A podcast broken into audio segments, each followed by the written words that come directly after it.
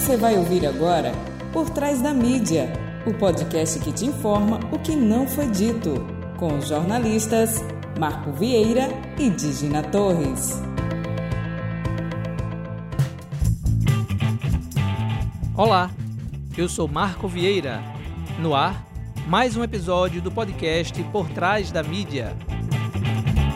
No episódio de hoje, concluiremos a série sobre a segurança pública entrevistando Isa Negratia, estudante de direito e ativista na luta em defesa das mulheres encarceradas. Além de Isa, traremos algumas histórias baseadas em casos reais e, por motivos óbvios, não identificaremos o verdadeiro nome das fontes. A população carcerária no Brasil já passa de 680 mil presos, de acordo com dados obtidos no Fórum Brasileiro de Segurança Pública relativos aos primeiros meses de 2021. Há uma superlotação com 240 mil presos acima da capacidade total, que é de 440.530 pessoas. A maioria desta população carcerária é formada por negros. Por que será? Será que o racismo velado já olha o negro como culpado antes mesmo de ser processado? E apesar de não termos pena de morte no Brasil, em muitos casos o veredito é a morte, sem chance para processos ou prisão. Em uma noite de sábado, na década de 90, José foi com a namorada a uma boate. O que ele buscava era diversão comum aos jovens, mas o que ocorreu naquela noite mudou completamente o seu futuro. Já estavam lá mais de duas horas. Namorada, amigos, juntos desde o início. Até que um esbarrão aconteceu e uma confusão começou socos, pontapés e um revólver caiu ao chão. José conseguiu pegar a arma antes do outro homem e dar um tiro fatal. Preso em flagrante, ficou encarcerado por nove anos.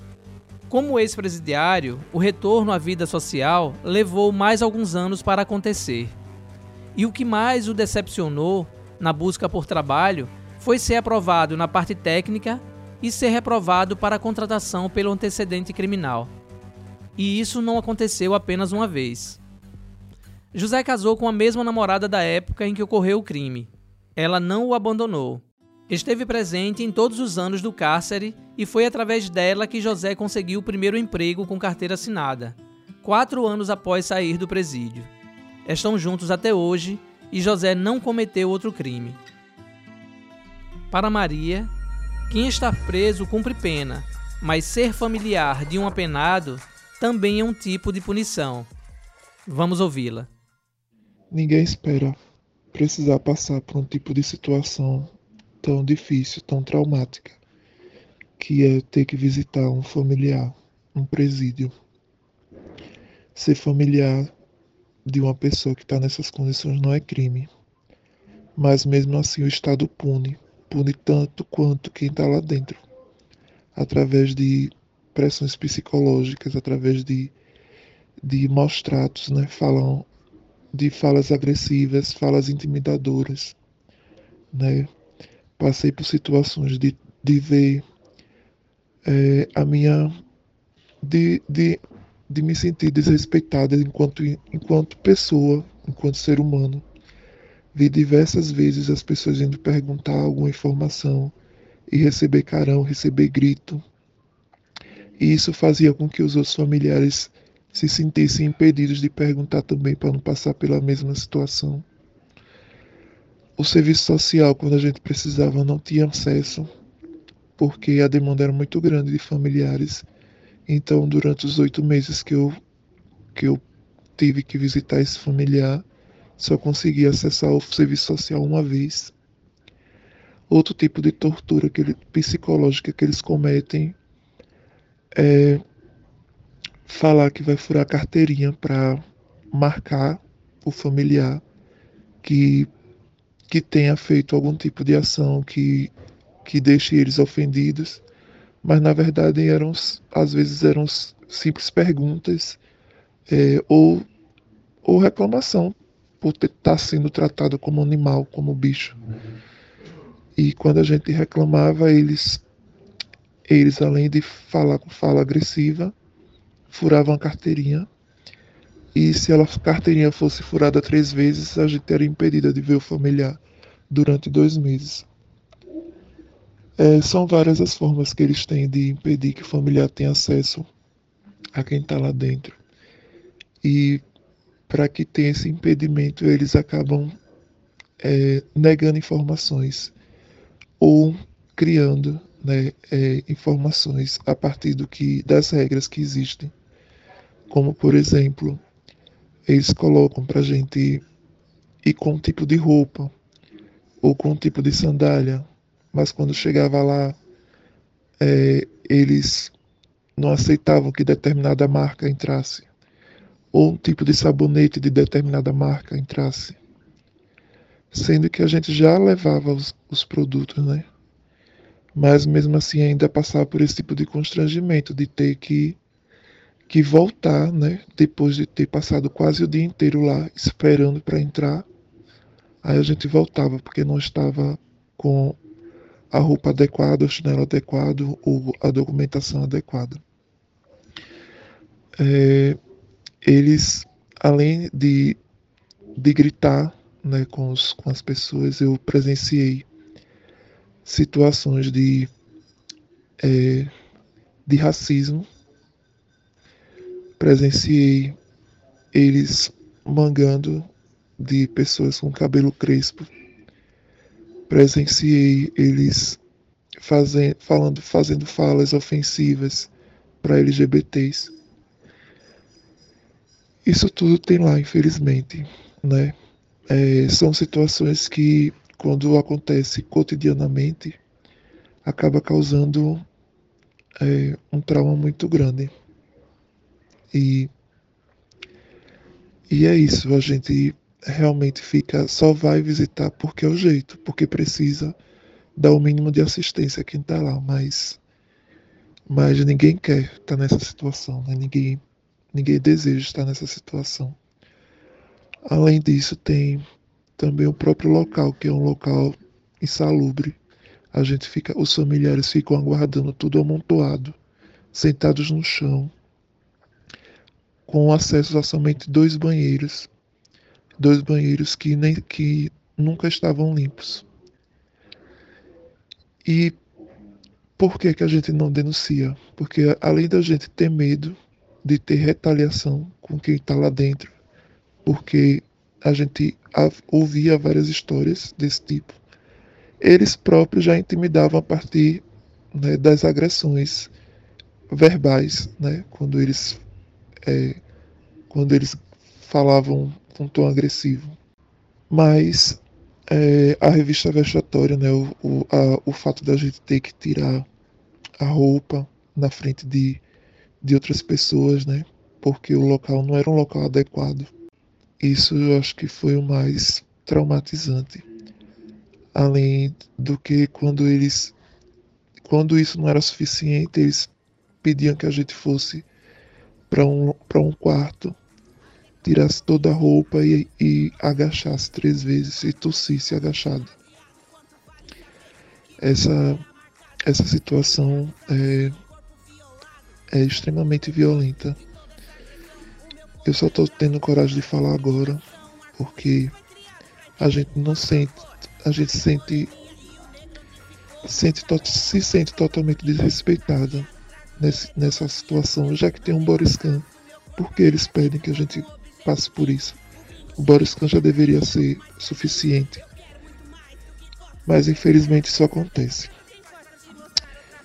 Já vi também familiares quando reclamavam, eles levavam, aprendiam e levavam para algum lugar. Não sei se prendiam mesmo ou se só, só conversavam, mas só essa situação de você ver alguém reclamar do, mal, do maltrato sofrido ali e ser conduzido por policiais, por agentes, só isso já impedia, já fazia com que a gente se silenciasse. Foi essa situação que eu vivenciei, né? É, além disso, todo mundo sabe que quem tá ali sofre agressão diariamente, né?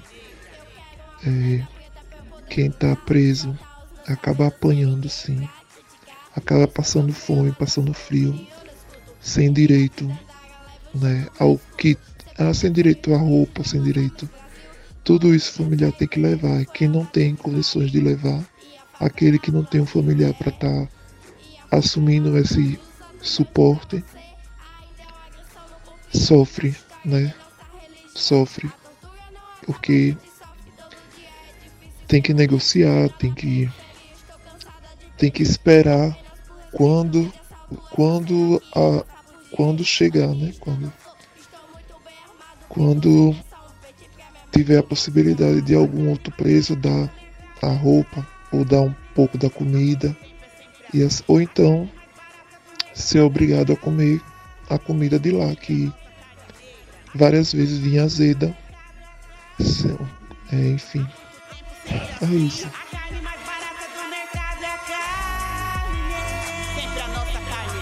Tiago Paulino, nosso produtor e também jornalista, vai me acompanhar nesse papo que teremos agora com Isa Negratia. Ela é estudante de Direito, ativista pelos direitos das mulheres encarceradas, rapper, uma das representantes estaduais da Frente Nacional de Mulheres no Hip Hop, membro da Frente Estadual pelo Desencarceramento em Sergipe, poetisa, slammer e arte educadora. E foi essa ficha corrida de boas qualidades que nos trouxe até ela. E ainda sou mãe, né? ainda sou mãe. É, esse aí tem que estar no topo da lista. Complexa. Bem, bem-vinda eh, mais uma vez, né, Isa? É, eu, então, eu queria começar. Eu tenho amigos, né? E, enfim, da, eu sou de periferia, como eu falei lá no início também, e a gente se depara com a realidade é, às vezes de muita violência, uma, uma violência que muitas vezes é, é, colocada, quando não é pelo próprio Estado, através das suas forças de segurança, é da próprio, do próprio conflito que dá no ambiente pela questão da, da educação, que não foi colocada da forma adequada pelo próprio Estado, do pro, próprio Estado, né, pela questão de fornecimento da cultura para que a gente entenda e utilize a cultura para o nosso desenvolvimento e tal. E aí eu queria é, começar perguntando, né? Você acha que essa questão dessa, dessa violência que a gente tem hoje, né? A gente teve o caso, como eu citei no outro programa, do, do mecânico com 80 tiros morto pelo, pelo exército lá no Rio de Janeiro. A gente teve aquele caso, se não me engano, em São Paulo, de 111 tiros em jovens que estavam voltando de uma pizzaria para comemorar o primeiro salário de um deles. Então, cinco jovens foram foram mortos com mais de 100 tiros pela polícia e que acho que saiu há pouco tempo, depois de tantos anos, a decisão é, é, judicial né, sobre esse caso. Você acha que é, é a questão do racismo estrutural, ele, ele é, como é que eu posso dizer, ele é o principal agente para que leve, nos traga esse índice de violência, assim, já que é o povo negro que mais sofre com a violência no Brasil? Então, é, o, o, racismo estrutural, né, é o que vem acontecendo no nosso país, né, há anos. Porém, né, lá atrás ele era velado, né? E agora, né, com as novas discussões, né, a gente vem discutindo muito essa pauta do racismo, ficou em mais relevância e as pessoas tiveram mais acesso do que é o racismo estrutural, né? Então, realmente, ele tem acometido os, a, a, população negra, né? É, infelizmente, nós, sobretudo, estamos nas piores estatísticas do país, né? E isso é muito chato e triste, né?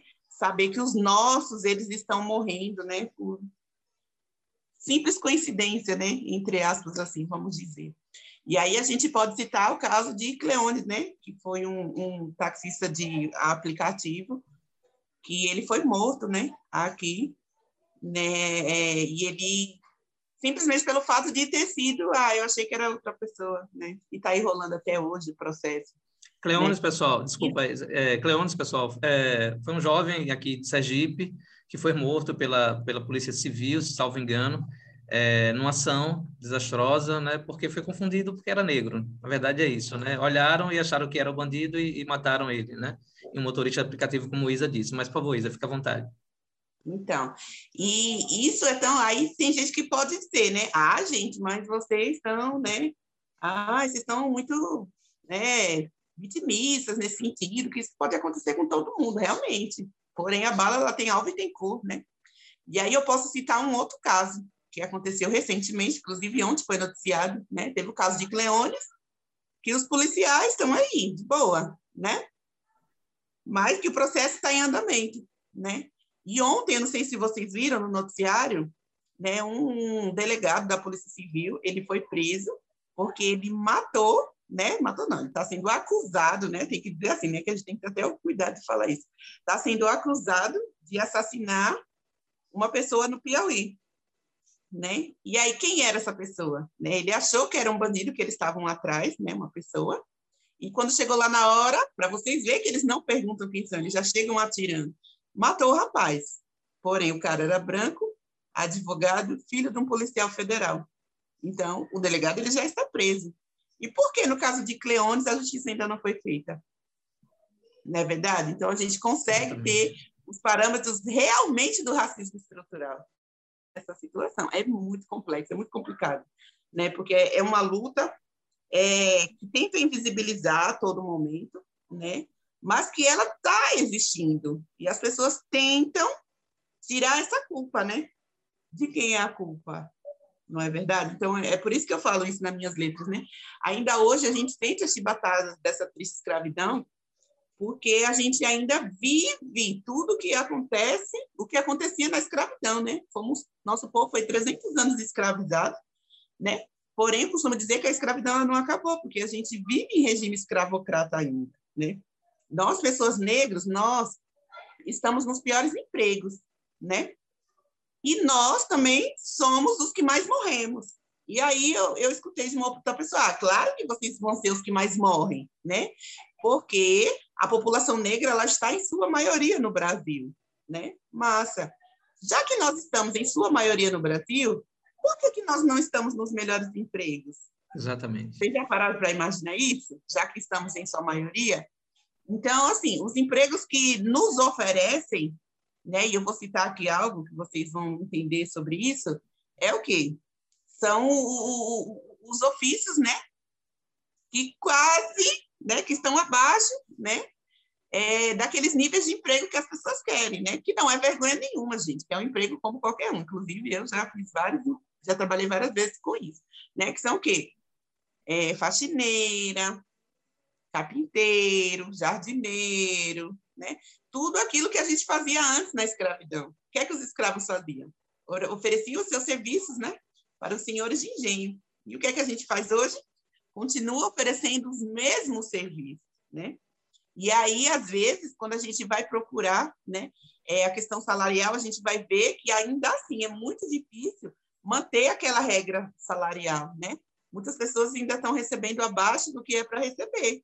Né? Então, isso que chama um, re, um regime escravocrata também não é verdade? Isso. Então, isso vem acontecendo. Quando a gente fala né, é, sobre a população presa, né, o genocídio da população, a gente lembra muito do navio negreiro. Né? O navio negreiro, ele hoje é, são as unidades prisionais, né, que estão superlotadas, abarrotadas de pessoas, né, sem estímulo nenhum. Então, hoje ainda eu consigo sentir as chibatadas dessa escravidão, né? Então, recentemente, eu passei no concurso público e eu não consegui é, estar nessa vaga, né? Várias coisas. E aí chegou-se a, a, uma discussão, né? Porque eu tive que colocar na justiça. E aí, nessa discussão, né, o chefe do, do local, né, onde eu ia trabalhar, ele olhou para mim e falou: é um emprego que você quer? Porque se for emprego, você fala que eu coloco você numa vaga aqui para servir cafezinho né? E aí eu respirar fundo para não ir presa nessa hora e dizer, olha, né? É um emprego que não faz vergonha a ninguém, claro, mas não é para isso que eu estudei. Então, é difícil, né? Mas a gente vai tentando, né? É, ocupar esses espaços, né? Mesmo que o racismo estrutural esteja em muita evidência. É muito difícil. É, Luísa, eu queria te perguntar outra questão, porque você falou das de uma das frentes você faz parte, das mulheres é, encarceradas tal, e da busca desse processo de quebrar, talvez, essa, essa marca né, que a sociedade deixa. Né? E eu queria falar um pouquinho da força da arte, né, como aliada sua nesse ponto. Né? E, e também eu queria que tu falasse um pouquinho como é que funciona esse trabalho seu, né? E como é que é essa experiência de, de tentar né, fazer com que essas pessoas é, tenham voz e vez na sociedade, né? Então, é, é um tema muito polêmico, né? Quando a gente fala de mulheres encarceradas, muitas pessoas, ah, Migraça, mas Você acha que vale a pena trabalhar com isso? Vale muito a pena. Eu acredito muito na é, no apreço do ser humano. Eu acredito muito que o ser humano ele precisa de uma nova chance e eu acredito que essas pessoas elas podem mudar, né? Porque nós também, nós também. e porque ela, elas existem. E aí quando você percebe, né? O que levou cada pessoa a cometer aquilo, né? É, qual, quem eram, por que foi, aí você consegue perceber algumas coisas, né? Então, quando é que a empatia fala... é melhor, né, Isa? Quando você conhece mais a história, você humaniza a pessoa, cria empatia com ela, né? É. Quando você fala de... Quando nós falamos de ressocialização, é uma palavra muito linda, né? Ah, ressocialização. Porém, no Brasil, ela não existe, gente. Ela não existe de verdade. Eu não acredito em ressocialização. Eu acredito que a gente consegue ter um, um quê de esperança, né? Para tentar auxiliar essas pessoas a voltarem de uma forma mais justa para a sociedade. Porém, nós, enquanto sociedade, nós não contribuímos para que isso aconteça, né? Então, quando elas estão lá encarceradas, ou então quando a gente escuta, né, como agora aí o pessoal fala muito, né, bandido bom é bandido morto, mais um CPF cancelado, eu, pelo menos, eu fico horrorizada, porque é uma vida a mais que se foi, né? Então, a gente, eu paro para perguntar, o que, é que nós, enquanto sociedade, temos feito para contribuir com isso? Porque, por exemplo, a pessoa ela foi presa, né? E aí, quando ela sai, ela não tem um emprego. Quem é que vai dar um emprego para uma pessoa que já é ex-presidiária? Ninguém, né? Pronto. Mas quando ela chega em casa, ela encontra sua família, os seus filhos. E emprego é dignidade. Se ela não tem emprego, ela não consegue ter essa dignidade. Aí você vai estudar, né? E aí, vamos supor que você passou na universidade, tal, foi estudar. E quando você consegue se formar, se você não tiver é, terminado de responder a sua pena, você não consegue pegar o seu diploma. Se você passa num concurso público, estuda, você não consegue assumir o seu cargo também, né? Então, o que é que pode um ex-presidiário? Não pode estudar, não pode trabalhar. O que é que ele pode? E aí é onde começa, né, aquele ciclo vicioso, né? O Estado era quem deveria abraçar essas pessoas, né, e criar políticas públicas voltadas para esse público, porque esse público ele vai voltar para a sociedade. E o Estado acaba que ele não faz isso. E quem abraça essa pessoa? O crime, né? Então o crime ele faz, ó, oh, eu estou aqui, né, para você ganhar dinheiro para sustentar a sua família. Para onde é que ele vai? Ele vai para lá. E aí acaba que ele volta mais uma vez né, para o presídio. Então, vendo essa estatística e vendo né, a quantidade de pessoas que retornam para as unidades prisionais, é, surgiu um projeto que se chama Mulheres Arteiras Sergipe, vocês podem acompanhar no Instagram, né, que ele é voltado para mulheres egressas do sistema prisional. Então, hoje, eu tenho 62 mulheres dentro desse projeto, onde a gente tenta colocá-las no mercado de trabalho. Como não consegue no mercado de trabalho formal, a gente tenta um informal, né? Então, agora a gente se juntou e conseguimos montar, né? Estamos terminando, acho que no final desse mês a gente já começa os trabalhos, a fazer uma fábrica de costura, né? Para a gente começar a fazer fardamento. Essa blusa que eu estou aqui, ó, tá vendo? Vou botar um pouquinho para vocês verem. Tá escrito Oxente, tá Oxente. Legal. Foi produzida lá com essas meninas. Que massa. Né? É, então, a gente está começando a fazer eco bag, camisas e tal, e aí a gente consegue gerar 21 empregos diretos, né? Só que também tem algumas meninas que não têm aptidão para costura, mas tem para culinária. Então, a gente está com um projeto, inclusive, gente, quem puder nos ajudar, já é um estímulo. Então, nós vamos produzir biscoitos amanteigados, aqueles, aqueles potinhos, né, que vocês já compram aí nas padarias da, dos locais onde vocês moram e também salgadinhos para festas recheados, né? Para poder gerar mais alguns empregos, porque nós temos 60 mulheres lá. Mas o que é que vocês fazem lá, Negrati? Algumas pessoas podem me perguntar. É, uma vez tem um espaço, mês, Negrati? Você se reunia aonde? Geralmente tem alguma sede que então, vocês se reúnem? No início, como eram poucas meninas, a gente se reunia na garagem da minha casa mesmo. Então era uma na raça mesmo, né? semana. Né? Isso. A gente se reunia, né? E a gente começava a fazer artesanato, porque eram coisas que elas já sabiam lá no Prefem, né? Sim, que é na Unidade Prisional Feminina aqui do Estado. Só que eu não concordo que essas mulheres façam artesanato, porque elas precisam do material e quando vai revender, demora pouco para poder revender e acaba que não gera um, um lucro para sustentar. Eu não concordo que essas mulheres ajudem em casa. Eu concordo que elas sejam autônomas das suas vidas, né? Tenham autonomia uhum. de, de pagar realmente as contas. E com o artesanato não estava dando, né? E aí foi quando surgiu essa possibilidade. E aí, como os números foram aumentando, e com a chegada da pandemia, isso me preocupou um pouco, né? E aí eu corri atrás de alguns parceiros e a gente conseguiu que alguns parceiros, que essas mulheres elas recebessem durante a pandemia uma cesta básica no final de cada mês, né, para ajudar. Já é uma ajuda, mas todo mês é uma corrida, porque a gente entrega essa cesta básica desse mês e já fica pensando no mês seguinte quem é que pode chegar junto, né? E aí a gente sim, é, começou, né, os encontros é, presenciais depois da pandemia, a gente consegue se encontrar na última segunda-feira do mês, né? E lá a gente traz algumas vivências, né? A gente conversa pessoalmente sobre vários temas cada encontro é um tema diferenciado, né? E a gente consegue se fortalecer para que nenhuma se desgarre de verdade, né? Então, a gente percebeu que dessas 60 mulheres, né, nesses cinco anos de projeto, nenhuma retornou à unidade prisional, né? Isso é um avanço importante. Então, está aí para mostrar que essas pessoas só precisam de uma oportunidade de vida, né? De um estímulo. E aí começou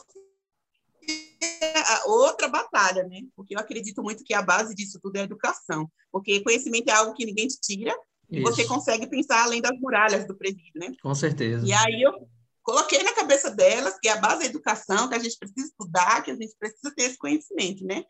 E aí eu consegui matricular algumas no EJA, outras no INSEJA, e consegui uma bolsa de estudo para uma das meninas, que hoje é estudante de Direito também, lá nesse projeto né? Para que elas consigam restabelecer essa, essa vivência delas, né? Porque é, a, a, as marcas que o cárcere traz, ele não apaga da noite para o dia e você leva para uma vida inteira, né? Então, fiquem à vontade também de conhecer, né? O nosso encontro é segunda-feira agora, às 14 horas, e ele é transmitido, né, pelo Instagram, vivo, gente. Vocês quiserem saber como é que Legal, é. bom saber, massa. legal. É, você falou da você falou da questão das marcas, né? É, as suas marcas também com certeza foram bem fortes, né? Mas você está aí e fazendo esse trabalho de ressocialização que a sociedade deveria fazer, mas que, na verdade, quem está fazendo é você. Apesar de você ter falado que não acredita em ressocialização, na verdade, a sua ação está proporcionando isso para essas detentas, né? Aí eu queria que, se você ficar à vontade, é claro, que você falasse um pouco como é que foi, né? Você, eu estou enganado, você tinha falado por áudio que também é egressa do sistema prisional, né? E se você quiser falar um pouquinho sobre isso, porque eu acho que para o público é importante saber que todas as pessoas têm essa luz aí e que podem sim construir algo grandioso na sociedade, sabe? Que a gente não pode taxar ninguém e principalmente abolir essa frase bandido bom é bandido morto. Então, se você quiser falar um pouco sobre isso, também fique à vontade. Tá. Então, eu também sou egressa do sistema prisional. Eu passei três anos e um mês dentro das unidades da unidade prisional feminina aqui do estado, né? E quando eu cheguei lá na unidade, eu me deparei com algumas coisas que não eram minha vivência, né? Então eu tive que conviver com mulheres e com costumes que eu jamais podia imaginar, né? E foi essa vivência que me trouxe força, né? De entender que eu precisava fazer algo por essas mulheres, porque eu passei por muitas situações que eu acho que nenhum ser humano merecia passar, né? Como, por exemplo, eu fui para lá, estava gestante, né? Na época, e eu passei por várias coisas, como, por exemplo, gestante, né? Quando você está gestante, você tem vontade de comer alguma coisa. O que, que você vai? Vai lá, compra e come, né? Eu, por exemplo, tive vontade de comer melancia. E não chupei essa melancia, né? Ah, negraça é uma besteira. Não é uma besteira, né? Lá a gente começa a, a, a dar valor a pequenas coisas que aqui fora a gente não dava, né? E aí, um, um, um do, dos, dos, fatos, assim, um dia eu falei, não é necessário levantar essa bandeira, eu sei que não vai ser fácil, né, porque quem é que vai ouvir a voz de uma egressa do sistema prisional? Mas eu preciso lutar contra todas essas atrocidades, né? Então, eu tive o meu filho nessa época lá, dentro da unidade, né? Fui levada para uma maternidade aqui do estado. E pelo fato deles saberem que eu era uma mulher egressa do sistema prisional, eu tive o meu filho sentada no chão e algemada, né? Com dois agentes masculinos dentro de uma sala. Então, você se depara assim, com coisas que é, é, é, é, é inexplicável, né? é inexplicável todos esses tipos de tortura, né? Tudo isso que, que eu passei, né? Dentre outros que eu poderia passar a tarde inteira falando aqui, né? Então, hoje, é, com todo esse avanço, né, eu conheci o direito, né, por isso que eu estudo direito, eu conheci o direito dentro da unidade prisional, para lá entender quais eram os meus direitos e quais eram os meus deveres, porque eles nunca deixam os nossos direitos em evidência, né, para lutar por isso. Então, teve uma época que lá dentro eu era tida como uma das piores internas que lá estavam, por, porque eu passava para as outras internas com o direito delas também, né? Então, para você ver que conhecimento é algo que, que né, ninguém te tira e algo que você pode ir além, né? Então, hoje, quando eu chego nas unidades prisionais, principalmente no prefeito, eu tenho as portas abertas, né? Para conversar com as meninas, para elas entenderem que aqui fora existe uma luz no fim do túnel, né? Eu agora, recentemente, também estou visitando ala LGBT do Copecan, né, onde tem 11 mulheres trans, né? Então, os diretores, muitos agentes prisionais me conhecem da época que eu ainda estava em situação de cárcere, né? Uns olham com espanto, como quem diz, meu Deus, não acredito que é, que é ela, né? Outros me parabenizam, olha, parabéns, eu estou aqui para ajudar, o que é que eu posso te ajudar e tal né? Mas é isso, a gente precisa ocupar alguns espaços que nos foram negados há anos, para que as mudanças ela, aconteçam no meio do nosso povo. E é isso que eu tenho feito um pouquinho do meu trabalho aí, ajudando essas pessoas. Muito bom, é, parabéns. A gente está chegando nos minutos finais aí. Eu queria passar a palavra para Tiago também, para ele fazer alguma colocação, e depois a gente volta para a Negrate finalizar. Tá bom? É, é, muito, realmente é muito forte, né, escutar você, né? Forte e ao mesmo tempo esperançoso, né? A gente vê que, que foi, foi, foi, foi experiências dolorosas, mas que você aí, com sua garra e também com sua solidariedade, né? Porque acho que essa força que você, ao doar para o outro, você consegue se também beber dessa fonte, né? É uma troca isso, né? Quando você é, estimula a esperança na, naquelas mulheres que estão saindo ali ou que ainda estão né, é, privadas de liberdade, né, você percebe como, é, como essa força também vai lhe alimentando, né? E aí eu queria te perguntar, uma pergunta que eu queria te fazer realmente, né, é como é que você percebe, na verdade, essa questão aí de, é, de gênero, né? Porque eu, durante um tempo eu fiz um trabalho voluntário numa comunidade próxima a, ao Copecan, né? E, eu conversei com alguns amigos também que fizeram trabalho voluntários no, no presídio feminino, né? E a gente percebia muito o seguinte, que a visita, a visita que acontecia no presídio masculino, né, era bem superior à visita dos homens que faziam nos presídios femininos, né? Então, é, esse é um ponto assim que eu acho que, que talvez tu pudesse falar um pouquinho sobre essa coisa de ser mulher também, né? É, ainda nessa questão, porque tem a questão de ser negra, ser mulher, né? E como, como isso tudo realmente, né? Aí eu, aí eu pergunto entra de fato nisso que você falou, né? Como é que o conhecimento, as suas leituras, né? É, própria busca, essa fome de buscar os seus direitos, né? Ajudou a você a ampliar a sua visão, né?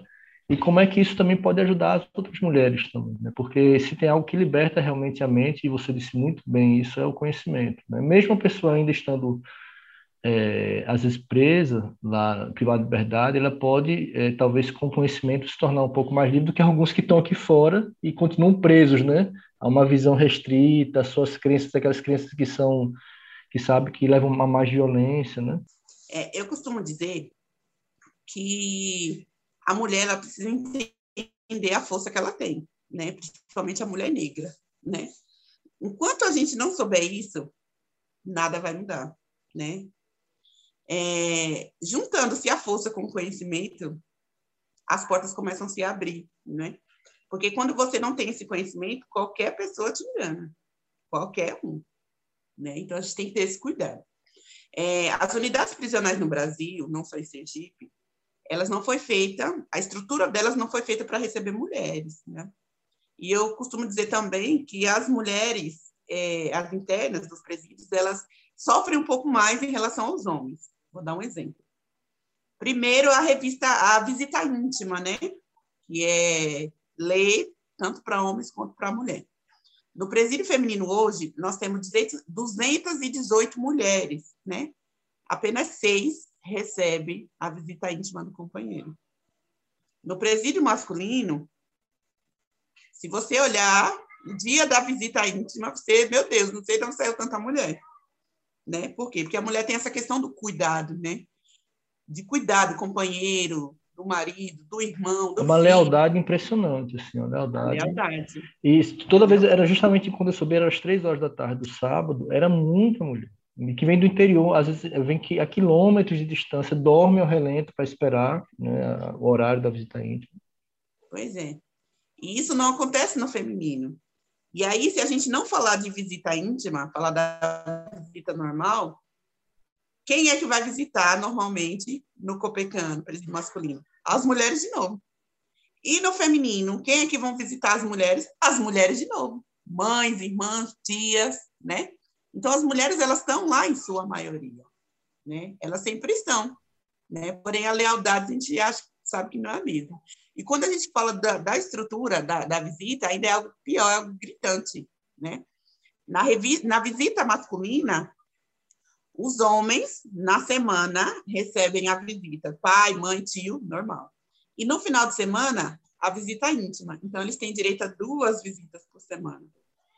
A mulher, a visita íntima é feita uma vez a cada 15 dias, sendo que toda a semana ela tem a visita do parente, porém não pode o filho visitar ela toda semana. A visita dos filhos é feita uma vez por mês durante duas horas. Absurdo. Né? E aí você consegue. Existe, algum, existe alguma justificativa para esse absurdo? O que, é que eles alegam? Porque o filho é o laço, é o arrimo da mãe, assim, pô. Eles, eles falam, já falaram alguma coisa, comentário, né, Grati? Alguma coisa? Essa, Não, eu sempre falo isso, eu debato muito isso com os gestores, né? Sim. Mas eles. Nós só temos um presídio feminino aqui, um presídio muito pequeno, né? Eles são irredutíveis, né? E o que a última resposta que eu tive em relação a isso foi: são ossos da cadeia, né? E aí a gente tenta rebater to, toda essa culminância, né? Tudo isso. Como, por exemplo, no presídio feminino, não pode entrar espelho. Eu passei três anos sem me olhar no espelho, né? Tem meninas lá que passou oito, nove anos. E se você chega no masculino, eles têm espelho para se olhar, para cortar o cabelo. Então, é algo assim que é surreal, essa, essa diferença em, entre os lados, né? Então, ainda é, é, é, muito, tem muito a se debater, tem muito a se mudar. A gente precisa provocar os gestores, né, é, da Secretaria de Justiça para eles entenderem, né, o que leva, né, toda essa circunstância, como eu falei aí no início, a marca do cárcere ela é surreal e não apaga-se da noite para o dia, a gente leva para uma vida inteira, né? Então, e é uma luta que não são de muitas pessoas, né? Não é todo mundo que quer debater sobre esse assunto, porque a sociedade ela ainda tem esse tabu, né, de pensar que criminaliza todo mundo e acha que a, melhor forma de, de, de parar, né, é a criminalidade ainda é exterminando pessoas. Infelizmente, a sociedade ainda pensa como isso, como um todo. Né? Isso resolvesse desde a Idade Média que não tem mais violência, né? Justamente. É isso. Muito obrigado pela sua participação no nosso podcast, né? Foi é, uma porrada para a gente, assim, algumas coisas, né? Por exemplo, essa mesmo que você falou agora, a última, dessa, dessa diferença, né? Que não, não há justificativa para isso. É, e só o fato né, de, de, a mãe só poder receber a visita de um filho sabe, uma vez por mês, poxa, para eu, para Tiago, que somos pais também, né, e que temos as nossas companheiras aí, é, é um absurdo isso, né? Então a gente é, tomara que o, o, podcast ele sirva também para refletir, né, para fazer que os gestores reflitam sobre isso. E ainda vou aproveitar assim que estiver pronto e vou mandar para os contatos que eu tenho no governo do estado. Ouça esse trechinho aqui, veja o que é, que é possível, né? Discutir, levar a sociedade a discutir, porque se é algo de gestão, muda-se, né? Esse comportamento. Se não é algo que seja força de lei, então é possível mudar. É só uma atitude, na verdade, de conscientização mesmo para que enxerguem de outra forma e não da forma que tem sido feita, né? Então, mais uma vez, eu queria agradecer a Tiago, né, nosso produtor, jornalista também, pela participação hoje aqui. A você, Negrati, continue aí na luta, conte com a gente aí sempre que puder, volte outras vezes também para divulgar. E queria que você divulgasse novamente o Instagram, né, do, do seu trabalho, enfim, do seu trabalho artístico, o que você tiver para divulgar aí, a hora é essa. Temos dois minutos. Bom, São três Instagram. Um é do meu trabalho pessoal, né? Como eu sou MC, arte educadora e outras coisas mais, que é arroba negratia. É, o segundo é o trabalho do Mulheres Arteiras Sergipe. Tudo que a gente produz, né, dentro das nossas oficinas estão lá. Segunda-feira é o nosso encontro, né, presencial, mas ele é transmitido ao vivo pelo Instagram. Sintam-se à vontade, né, de nos prestigiar com a presença de vocês. É, mulheres, arroba Mulheres Arteiras Sergipe. E eu queria também falar de um, de um, de um trabalho importante, né, a qual eu também faço parte, que é o Desencarcera Sergipe, né, onde a gente traz todas essas pautas, todas essas discussões, né, com outras pessoas para tentar minimizar aí os problemas dentro do cárcere. Então, arroba Desencarcera SE. Muito tá bom, bom, muito bom. Recado dado. muito obrigado mais uma vez. Recado dado, todo mundo aí anotando, né? E vamos divulgar também lá nas nossas redes sociais. Chegamos ao final de mais uma edição do podcast Por Trás da Mídia. Siga as nossas redes sociais. No Instagram, arroba podcast Por Trás da Mídia e no Facebook, arroba podcast PTM. Envie sua sugestão de pauta para o nosso e-mail, podcastptm.gmail.com. Participe também da nossa campanha de financiamento coletivo no Catarse.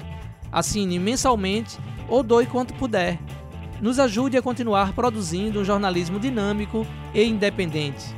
Esperamos você na próxima semana. Tchau, tchau.